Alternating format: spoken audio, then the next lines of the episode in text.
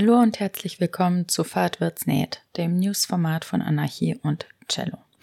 And I am here to rant. Und um das zu tun, habe ich ein Potpourri an News von dieser Woche mitgebracht.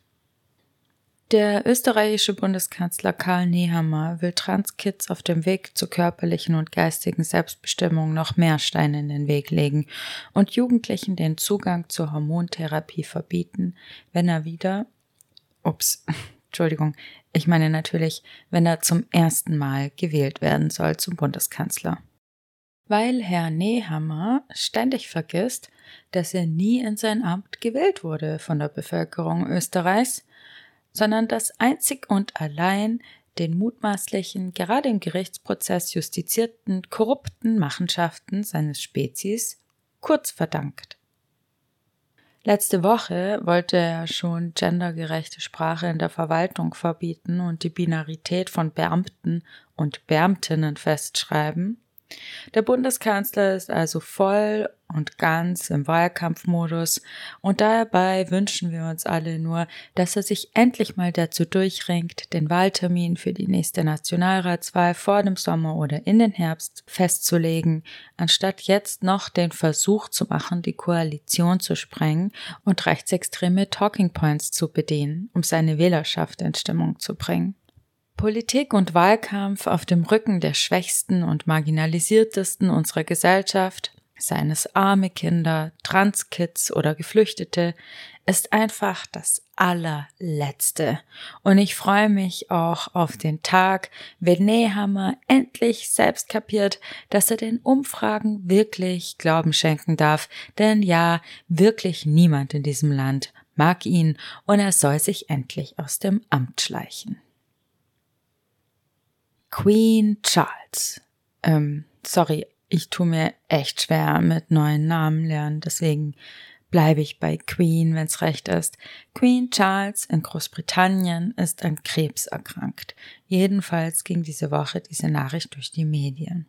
Und das tut mir wirklich leid. Also ähm, ich weiß, das ist keine einfache Situation und ich wünsche ihm das Allerbeste und ich bin mir sicher, dass er mit seinem Reichtum Zugang zu der besten ärztlichen Versorgung hat, die es so gibt auf der britischen Insel. Aber gleichzeitig bin ich super verwirrt, weil wie kann der Repräsentant Gottes an Krebs erkranken? Ich dachte, Dafür wurde er gesalbt und ihm ein Quant angezogen und so, ähm, weil er halt dann unverwundbar ist, durch Gottes Gnaden eingesetzt und so. Jemand kläre mich bitte auf, weil ich krieg fast schon den Eindruck, Queen Charles ist genauso ein Mensch wie alle anderen auch. Aber das kann ja nicht sein, oder? Eine andere krasse Story diese Woche war das Verschwinden und der befürchtete Suizidversuch der österreichischen stellvertretenden Chefredakteurin der Süddeutschen Zeitung Alexandra Föderl-Schmidt. Der Journalistin wurde Plagiate vorgeworfen in ihrer journalistischen Arbeit als auch in ihrer Dissertation. Ein selbsternannter Plagiatsjäger habe in ihrer Dissertation, die knapp 300 Seiten umfasst und die sie 1996 abgegeben hat, mehrere Plagiate gefunden. Das wurde von dem rechtspopulistischen Online-Portal News veröffentlicht, das den sogenannten Jäger übrigens auch dafür bezahlte. Föderl Schmidt räumte ein, Fehler gemacht zu haben und bat die Uni Salzburg, ihre Dissertation nochmal zu prüfen. Die SZ hatte auch bekannt gegeben, ein unabhängiges Untersuchungsteam würde die journalistischen Artikel prüfen. Derweil hatte die Journalistin Barbara Todt die Dissertation angesehen und zwei Stellen ausfindig gemacht. Also anders als dieser ominöse Plagiatsjäger, der irgendwie, glaube ich, elf Stellen ausgemacht hat oder so, hat Tod zwei Stellen ausgemacht, wo Fehler passiert seien. Und zwar einmal sei ein falsches Datum angegeben worden und ein anderes Mal sei vergessen worden, eine Quelle zu zitieren. Bei einer 300 Seiten starken Dissertation. Ist also voll in Ordnung. Also auf dem Level finden wir wahrscheinlich in jeder wissenschaftlichen Arbeit einen Fehler. Das ist einfach normal. Aber das war ja dann auch schon völlig egal. Denn über Föder Schmidt brach ein Shitstorm ein, der sie leider mutmaßlich in einen Suizidversuch getrieben hat. Sie galt dann einen Tag lang als vermisst und wurde äh, bei Braunau unter einer Brücke unterkühlt gefunden. Gesundheitlich geht's ihr gut, aber ähm, ja, ähm, die Hetzkampagne von rechts, die durch Nios initiiert und angestachelt wurde, hat halt sich ausgewirkt. Ganz offensichtlich. Also die Geschichte hat sich verselbstständigt. Selbst die Krone hat ihre Kommentarspalten unter den Artikeln nach wenigen Minuten schließen müssen. Ich will mir gar nicht vorstellen, was da alles geschrieben worden war. Und Föder Schmidt war das perfekte Ziel. Eine Frau, Teil der Süddeutschen Zeitung, Teil der Chefredaktion der Süddeutschen Zeitung, somit also des sogenannten Establishments und angeblich links. Und wieder zeigt sich, Gewalt im Internet ist Gewalt und wir sind nicht dafür gewappnet. Also wir können Betroffene nicht ausreichend schützen, wir können ihnen nicht ausreichend Unterstützung geben und wir können das auch nicht aufhalten. Fidel Schmidt ist nur ein weiteres Beispiel für den Hass, der im Netz geschürt wird. Menschen geben sich auf Social Media wie beim Karneval enthemmt, ohne Rücksicht auf Verluste, ohne Distanz, wie im Rausch, und das alles schlägt dann schnell zu einer verkarteten Stimmung um, würde man die Menschen persönlich antreffen und mit ihnen sprechen oder sie zur Rede stellen, aber in der vermeintlichen Anonymität des Internets fühlen sie sich sicher genug, um ihren Hass zu verbreiten. Und wisst ihr was? Die Plattform der Apps, die das zulassen, profitieren auch noch davon.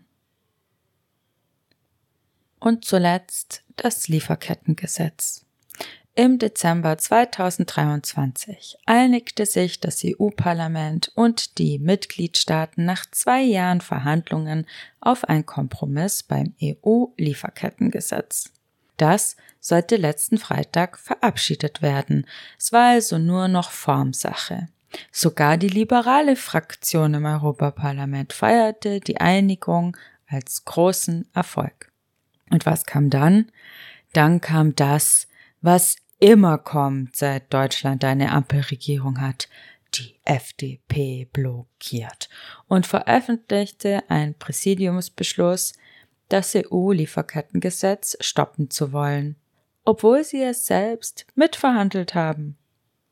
Die Abstimmung wurde verschoben auf nächste Woche. Und das ist einfach so, das ist so lächerlich. Es ist 2024 und wir schaffen es nicht, die nötigen Schritte zu setzen, die nötig sind, um die Klimakatastrophe abzuwenden und den Menschen ein würdiges Leben zu ermöglichen. Nein, im Gegenzug steuern wir auf ein Hightech-Dystopia ohne genügend Nahrung, ohne Wasser, ohne saubere Luft, ohne Strom zu und unsere Regierungen, die politischen VertreterInnen, die wir gewählt haben, oder eben auch nicht, haben echt nichts Besseres zu tun, als jeden noch so kleinen progressiven Schritt abzuwenden. Als ob so ein Gesetz eine Revolution wäre. Okay, ja, wenn der Umweltschutz und das Arbeitsrecht in einem Gesetz verankert sind, das für die ganze EU gilt, ist es schon erstmal toll, speziell für Betroffene, die sich darauf berufen und ihre Rechte einklagen können. Ich meine, wenn sie es überhaupt können, weil juristische Verfahren sind sauteuer. Wer kann sich das schon leisten, gegen Riesenkonzerne zu klagen, trotz Pro Bono und Spendenkampagne? Juristische Verfahren sind teuer und langwierig und wenn die Beweislast nur bei den Betroffenen liegt, wird es ohnehin unmöglich vor Gericht etwas durchzusetzen.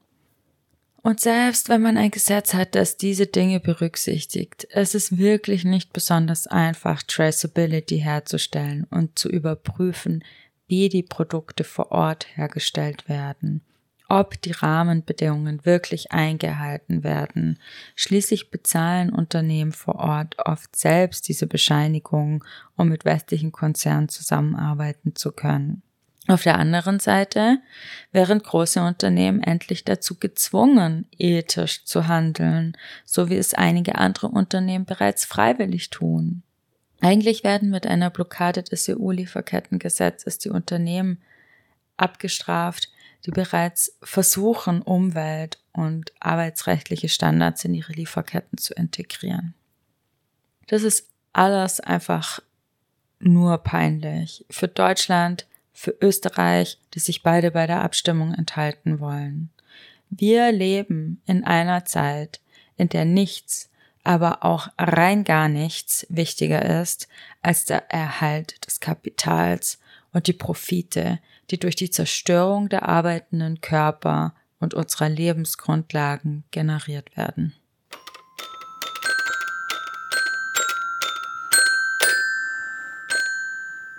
Wenn ihr könnt und möchtet, dann würde ich mich sehr freuen, wenn ihr den Podcast auch mit Geld unterstützen würdet. Es gibt die Möglichkeit, auf Steady Abos abzuschließen, über PayPal einmalig zu spenden oder per Kofi ein Kaffee zu spendieren. Damit würdet ihr ermöglichen, laufende Kosten zu decken und die MusikerInnen zu bezahlen. Aber wie gesagt, nach eigenem Können und Ermessen. Hab's euch in den Show Notes verlinkt. Ich wünsche euch was. Macht's gut.